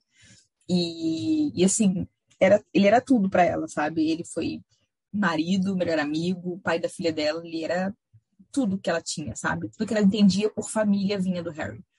Sim, essa, essa, essa parte eu também chorei, também foi bem tenso para mim, porque.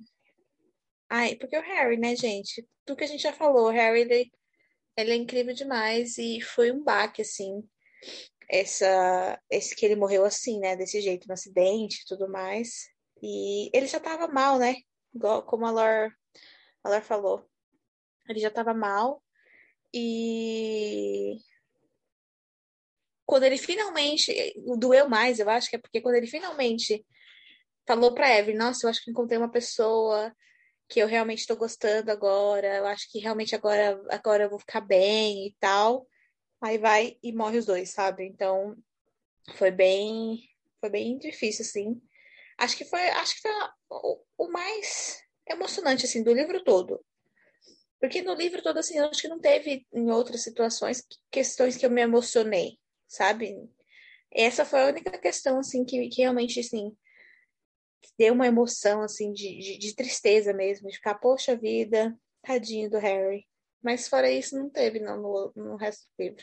Eu concordo com a Lá sobre isso. Até eu não me comovi durante boa parte do, do livro, assim, e eu acho que essa cena foi a mais tocante, assim, porque como a gente já disse, a Lorja falou uma ah, antes, era um amigo dela, era o confidente dela, ele sabia tudo sobre ela, e a gente acaba se apegando a ele, sabe? Esse é foi um dos personagens que eu acho que a maioria se apegou, assim, de certo modo, porque ele estava ali desde o começo por ela, então acho que é, deve ter sido uma das cenas mais, assim, comoventes em torno do livro todo. E foi o que pegou, e e eles têm uma filha juntas, sabe? E agora a, a, a filha deles já não tá mais pequena, sabe? É uma, é uma adolescente. E depois que isso acontece, a, a vida dela também muda, porque a Célia e a Evelyn querem se mudar e a filha, ela já tem a vida dela ali, então fica tudo mais difícil. Ela acabou de perder um pai, eles vão se mudar e fica tudo muito complicado para a menina também, sabe? E eu acho que doeu mais essa parte da uh, sentir também que a menina perdeu um pai, sabe? Porque foi o que, que ela teve. Ela teve pa... Ela teve praticamente dois pais e duas mães e sabe? E foi difícil para aceitar tudo isso que estava acontecendo agora no final do livro. Sim, até é, ela fala também até que a filha dela tinha uma, uma relação muito mais próxima com o pai, muito mais amorosa, assim, com o pai, porque a própria Evelyn não é uma pessoa muito amorosa, entendeu? Então ela nunca foi essa super, nossa, aquele, aquele tipo de mãe super atenciosa, que abraça da hora, não sei o quê. Mas o Harry, ele era muito, sim, com a filha dela, deles, né? Então, foi um baque muito grande para a filha deles, porque ela perdeu também o melhor amigo dela. A filha também perdeu o melhor amigo, né? Que era o próprio pai. Então, foi assim, um baque para as duas, né? E as duas tiveram que se reorganizar na, na, na, na, dinâmica delas duas, né? Porque até então elas tinham, elas tinham Harry entre elas, ali como o trio ali de, de, da família, mas agora só as duas, elas tinham, tiveram que remanejar a forma como elas lidavam uma com a outra, porque senão ia acabar virando uma relação não muito legal, né?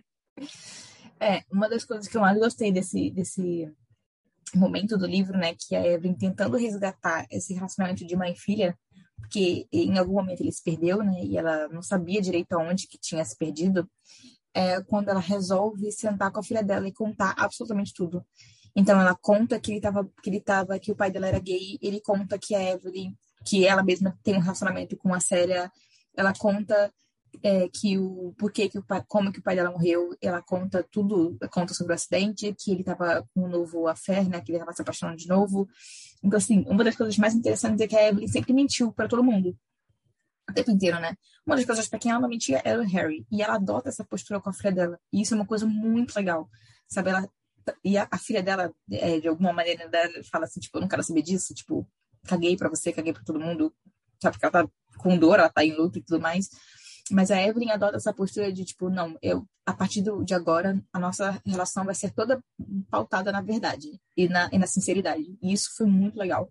Porque ela passou a vida inteira dela mentindo, né, gente? Então, assim, deve ser muito difícil para quem passou a vida inteira mentindo decidir que vai é que vai ser sincera, sabe? É muito difícil ser sincera depois de, de mentir muito. Então, essa foi uma das coisas que eu mais gostei agora nesse finalzinho do livro. E, e aí elas se mudam, né, pra, Espanha, e aí ela chega pra filha dela e fala, né, tipo, nós vamos nos mudar e tudo mais, etc. E você vai pra terapia. E ela fala, e, tipo, inegociável, né, você vai pra terapia. E aí ela conta que a filha dela abraça ela, né, tipo, como se fosse um, um pedido de, puxa, é, obrigada por me obrigar a me, por me obrigar a fazer isso, sabe? Como se de repente era tudo que ela precisava, né, de uma pessoa que chegasse e falasse, você vai para terapia e você vai lidar com, com, com essas coisas porque você vai ficar bem. E, e que talvez ela não, não, não tinha a possibilidade de abrir a boca para pedir, sabe, para falar, para se para se comunicar mesmo, porque ela estava em dor, ela estava em luto, então ela, talvez ela nunca tivesse a coragem de falar, não, eu preciso de ajuda, sabe? E a Evelyn impõe essa ajuda para ela. E a relação delas melhora a partir disso, né? Elas vão para Espanha, elas criam um novo relacionamento é bem, é bem interessante, bem legal. Eu gosto desse, desse de como ela, ela resgata essa, essa relação de mãe e filha. Sim. E aí, né, a gente tem toda essa nova dinâmica, né? Elas estão em outro país, tudo mais, e ela casa com o irmão da, da Célia. A Célia, agora que, né, tá velha, as duas estão velhas lá, então voltaram para o romance. A Célia fala que ela tá com uma doença e vai morrer e ela quer que a Evelyn fique com as coisas, então ela vem com esse planinho aí de, de ela casar com o irmão dela, porque aí fica tudo entre família. O irmão dela tá, tá adora, tipo, idolatra ela também, então ele tá super de acordo com o plano também. E aí é isso que acontece, ela casa pela última vez com o irmão da Célia, e eles vivem ali, aquele mundinho deles ali na Espanha, longe do, longe de Hollywood e tudo mais, é quando ela finalmente, assim, tem a vida que ela queria ter, mais tranquila e tal, e vive uma vida normal, que até até a Célia morrer. Aí, quando a Célia morre, ela volta para Nova York, porque a filha dela tá lá, a filha dela foi fazer faculdade, voltou a fazer faculdade aqui nos Estados, aqui nos Estados Unidos e tal. Então, ela voltou para Nova York e. E aí é quando ela, ela também descobre. Ah, aí a filha dela pega câncer de, de mama também. E a filha dela morre primeiro que ela, né? Porque a filha dela morreu e aí, tipo, ela fica devastada, porque normalmente, tipo assim, se tá nos genes das duas, né? Se ela também tem, o, o mais comum seria primeiro a Evelyn, depois a filha, né? Mas a filha dela morre primeiro, ela fica devastada, e aí é quando ela decide fazer todo esse contato dessa história para alguém, para alguém registrar toda essa biografia dela e tudo mais.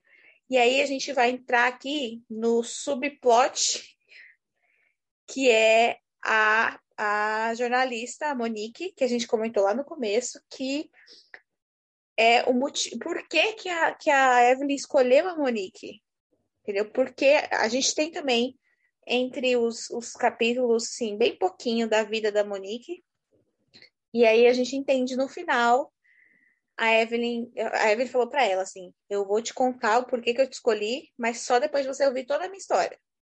Até o último, último ponto, sim, o ponto final da minha história. Aí eu vou te contar o porquê que eu te escolhi para fazer a minha história, entendeu? E aí e aí veio o porquê, gente. Então, vocês lembram quando eu disse lá que o Harry estava apaixonado de novo, né? Que ele tinha reencontrado o amor, ele estava super feliz, assim, estava começando a pensar na possibilidade de ser feliz de novo. Só que ele só faz teste de carro e do lado dele tinha esse, esse romance dele, né? Então a gente descobre no final do livro que esse cara, que era o romance do Harry, era, na verdade, o pai da Monique. E assim, é, esse, esse momento do livro foi uma grande virada para mim, porque assim, eu jamais, jamais, isso assim, jamais que eu pensaria nesse, nessa possibilidade, jamais mesmo. E aí, e a Evelyn saca uma, uma, uma, carta, assim, do nada, depois de contar tudo isso pra, pra Monique, a Monique tá, assim, sem, sem acreditar, né, ela acha que a Evelyn tá mentindo, ela começa a ficar surtada, não acreditar, fica com raiva da Evelyn. E ela vai e pega uma carta que estava no corpo do, do pai dela, estava no paletó, quando, quando ela resgatou o Harry lá do carro, ela pegou essa carta e guardou. E aí é uma carta do pai dela dizendo para o Harry ir para a Espanha, porque ele não poderia abandonar a família dele, que ele não poderia abandonar a filha e tudo mais. Então é uma carta dele dizendo quanto ele ama a família dele e que por mais que ele amasse o Harry, ele não iria conseguir deixar a filha dele sozinha, ele não iria conseguir largar a esposa dele porque a esposa dele era a melhor amiga dele por mais que ele não tivesse, assim, nunca fosse apaixonado por ela, eles viviam um relacionamento legal. E que e aí ele falando sobre a família dele, né? Quanto ele é apaixonado pela família dele, pela, pela Monique mesmo, e que ele não poderia é, largar tudo para poder ir com o Harry para para Europa, mas que era para o Harry ir. Então, assim, é, eu fiquei muito chocada nesse final. E, e, assim, eu entendo o sentimento da Monique, sabe? Porque ela, ao mesmo tempo em que ela fica primeiro, chocada, porque ela descobriu que, mãe, que o pai dela era, era gay também. É uma coisa que a gente nunca está preparado para descobrir, eu imagino, né? Segundo, ela descobre o motivo pelo qual a Evelyn escolhe ela e ela se sente, ela se sente num, numa encruzilhada, né? Porque ao mesmo tempo em que ela admira a Evelyn por causa de toda a vida da, dela, ela fica com raiva porque a Evelyn culpou o pai dela na, naquele acidente de carro. Então, o pai dela morreu com o estigma do cara bêbado que bateu no carro entende? Então, ele era negro, então, assim, tudo isso já é, já é um peso muito maior.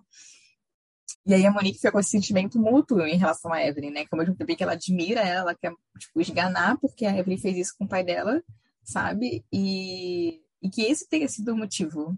Mas assim, eu não sei, eu não sei como eu me sentiria no lugar da Monique. Eu terminei o livro há muito pouco tempo para tirar uma conclusão. Digam vocês, meninas, o que, que vocês acharam? Ela tá certa, ela tá errada? Ela tá fazendo drama demais? O que vocês acham? Olha, eu vou parafrasear uma frase que a Vicky falou para a gente falar aqui no, no, sobre a questão dela e tudo mais. Só que para eu ter uma empatia com a Monique, eu, tipo, eu entendo o lado dela, só que faltou mostrar mais o lado dela, sabe? A gente só via, tipo, uma jogada de, de cena dela, e daí já era ela entrevistando a, a Evelyn, e daí não tinha muito muita, muito, muita cena falando sobre a Monique. Então, eu não me senti.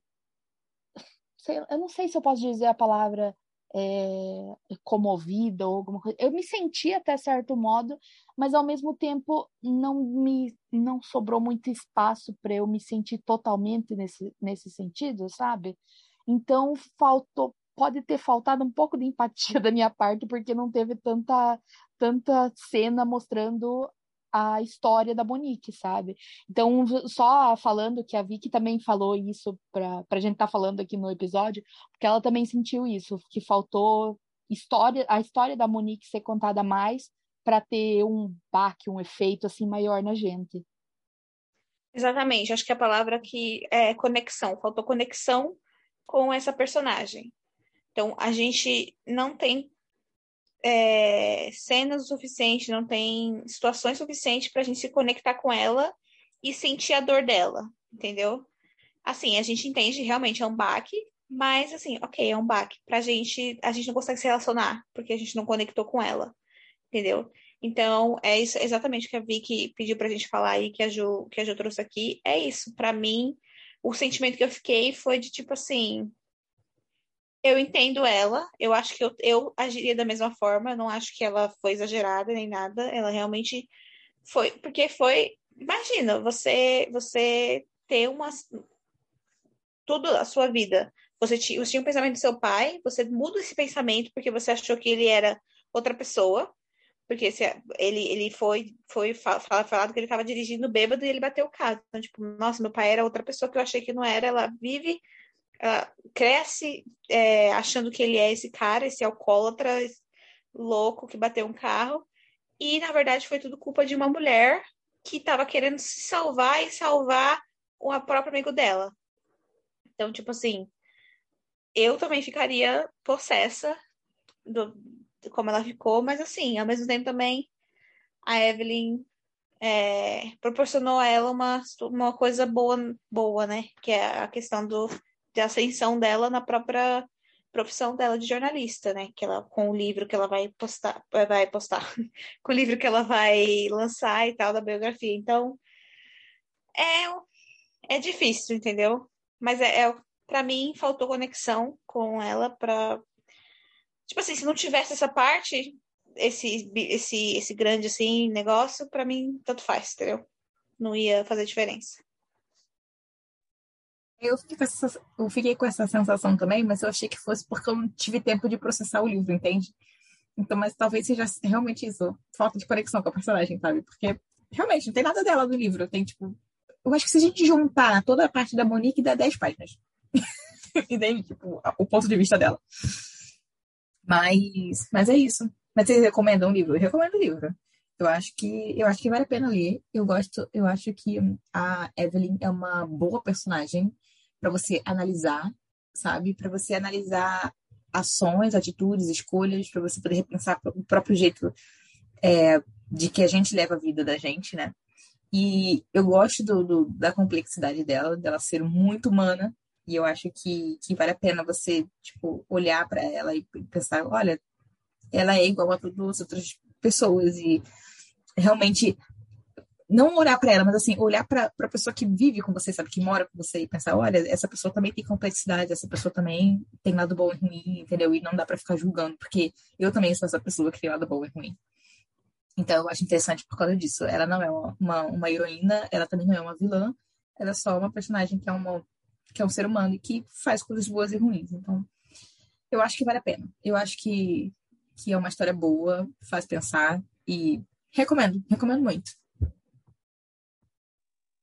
Exato. Eu eu gostei do livro, mas ao mesmo tempo, e eu entendo o porquê muita gente ama. Eu acho que tem muito dessa parte da representatividade também, que alguma parte do pessoal gosta, porque é bem. É, era, é mais difícil ah, nos últimos anos, agora, hoje em dia já melhorou, mas é, para ter uma representatividade bissexual ou, ou, uma mulher ou casais lésbicos, assim, era bem mais difícil, sabe? Então, nos últimos tempos mudou, sempre era casal gay ou nesse sentido, sabe?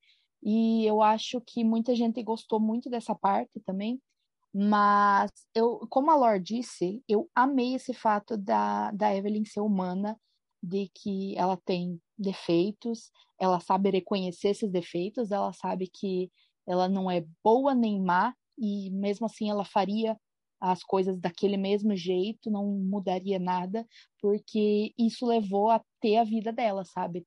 Isso levou a ter a filha dela, ela casou com um amigo, ela casou com um monte de pessoa, tudo bem, né? Mas, é, sabe, ela teve uma vida com pessoas que ela confiava ao, ao redor dela, sabe? Ela teve um, uma rede de amigos e pessoas que ela confiava também. Então ela sabe disso e não faria nada diferente por causa disso. Então eu recomendo sim o pessoal. Sim, exatamente. Eu também, eu tive mesmo que essa sensação da Ju também. Eu não, eu eu entendo porque muita gente assim ama esse livro. Eu não consegui amar o livro, mas eu achei um livro bom. Não achei um livro ruim, mas, por exemplo, eu não, ler, não releria ele. Eu acho que a história, ele, ele me contou aquela história e tá bom, sabe? Não é um livro para voltar nele. É porque, assim, eu conheço gente, eu tenho, tenho uma amiga que ela leu já em três línguas diferentes, porque ela gostou tanto que ela releu, leu e releu várias vezes. Então, eu, eu também não releria, mas eu tenho várias frases desse livro marcadas que eu achei mega marcantes e que eu provavelmente voltaria nas minhas notas sabe? Tipo, é o tipo de livro que você volta para só ler aquele, aquele, aquela fase de impacto que você carrega para a vida, entendeu? Só isso. Agora, reler também eu acho too much. Sim, não, isso é verdade. Durante a narrativa da Evelyn, ela fala muitas frases impactantes, assim, muito reais, assim, né? De, de como é a vida da mulher, a mulher tentando fazer a vida dela, né? E tal. Então, é, é isso, isso eu concordo. Eu voltaria nas notas, mas não releria desde o começo a história e passaria por todos esses maridos aí de novo, não. Mas eu gostei da leitura, tipo, foi uma leitura legal. Eu recomendo, eu acho que é importante, porque, como a gente falou, a, a Evelyn, ela traz muitos, muitos pontos interessantes justamente sobre isso, sobre a mulher que precisa é, é, lutar pela carreira dela, né? Lutar pelo, pelo que ela quer. Então, é, eu acho isso, eu acho esse ponto, essa ponto, essa parte da, do da, da narrativa feminina, do poder, do poder feminino, de, de conquistar o seu poder feminino na sociedade, eu acho muito importante, eu acho muito legal. É um ensinamento bem legal que fica aí na, na, na história. Mas não é assim, não é, para mim não é um livro, não foi um livro cinco estrelas, acho que eu dei três. E não, não é um livro excepcional, assim, meu Deus do céu, o melhor livro que eu li na minha vida, não. Mas foi um livro bom e eu recomendo. Recomendo sim a leitura. Eu acho que, principalmente para mulheres, recomendo porque eu acho, eu acho é, interessante ter isso aí. Antes de acabar o episódio, eu queria, para não deixar a Vicky fora nessa, ela pediu para falar algumas coisas que ela também queria participar de algum modo aqui do, do episódio e ela pediu para dizer algumas coisas sobre o livro, que ela amou o livro, que ela chipou muito a Célia e a Evelyn também, mas que faltou cenas felizes delas juntas. Então, é, isso foi um pouquinho que faltou para ela. E que uma coisa que ela não gostou é que a gente já falou antes que deveria ter, que não teve muita cena de impacto da sobre a Monique, sobre o background, sobre a história dela, que não não fez muito efeito nela, então que não tipo para dar uma, um ênfase assim na, na história dela não e não cativou tanto. Então isso ela podia ter sido melhorado um pouco. E era isso que ela queria falar. E assim, né, gente? Eu acho que a Vitória quando ela ouvir esse episódio, ela vai se remoer, porque assim, ela perdeu a chance de vir aqui como defensora de, de Célia e Evelyn, porque pelo que ela colocou aí no resumo para a gente falar para vocês que a Ju falou, é... ela amou e queria mais cenas delas. Então, assim, a gente não falou muito, assim, não que a gente odiou, mas a gente, né, não gostou muito da Célia. Então, talvez ela perdeu a chance aí de, de advocar a favor da, da, das duas, né? Mas é isso. Quem, quem mandou não participar da, da reunião? Sim. Foi que, nem, foi que nem eu, um post entre reinos, que eu queria lá meter o pau no livro e tava todo mundo falando bem. E depois eu fiquei assim, tipo, Cai, que ódio, eu devia ter participado só para poder xingar o livro, sabe? De falar mal. Vitória perdeu a chance aqui de ser o contraponto, porque a gente meio que ficou total. Acho que a gente ficou no mesmo. Assim, no mesmo. Bem alinhadas. Bem alinhadas, assim, todo mundo ficou no mesmo padrão ali. Então ela ia ser o, a pessoa que ia falar, então, eu discordo. Ela ia ser eu dos outros episódios. Exatamente. Ou eu então, também, porque eu discordo bastante dela. É, isso aí. Então, é isso, né, gente? Podemos finalizar aqui com a Evelyn e os sete maridos dela. Damos adeus a essa, essa personagem icônica aí que marcou aí a história. E, e é isso. Espero que vocês tenham gostado da resenha. Então, gente, vai lá no nosso Instagram, arroba Hora da Leitura Podcast, comenta na nossa DM, diz se vocês gostaram da resenha, indiquem livros pra gente, porque a gente tá sempre aceitando indicações boas, boas, tá, gente? Indicações boas, não indiquem livros ruins pra gente, não. E comentem no nosso post, nosso último post lá, o que vocês acharam dessa nossa resenha aqui. E a gente se vê na próxima semana, que vai ser sobre... Não me recordo, me lembrem. Tudo para dar errado. Tudo para dar errado. Ok o segundo livro da, da, da, maravilhosa Brenda. Quem ainda não ouviu o primeiro, vai ouvir Tudo para Dar Certo, o episódio, que a gente já fez a resenha do primeiro livro e tá vindo aí com o segundo. Isso aí, aproveitem que ainda dá tempo de ler o livro, tá? O livro já está disponível na Amazon, lá no e-book. Então, vão lá, comprem o livro, leiam o livro primeiro, leiam o primeiro primeiro, porque o Johnny vale a pena. E leiam o segundo, que dá tempo ainda de vocês ler, ouvirem a nossa resenha sem spoiler, viu? E é isso, Sem pessoal. pegar spoiler. Exato. É, porque a nossa resenha sempre tem spoiler. E é isso, né, pessoal? Um beijão, até semana que vem. Tchau! Tchau, guys. Tchau.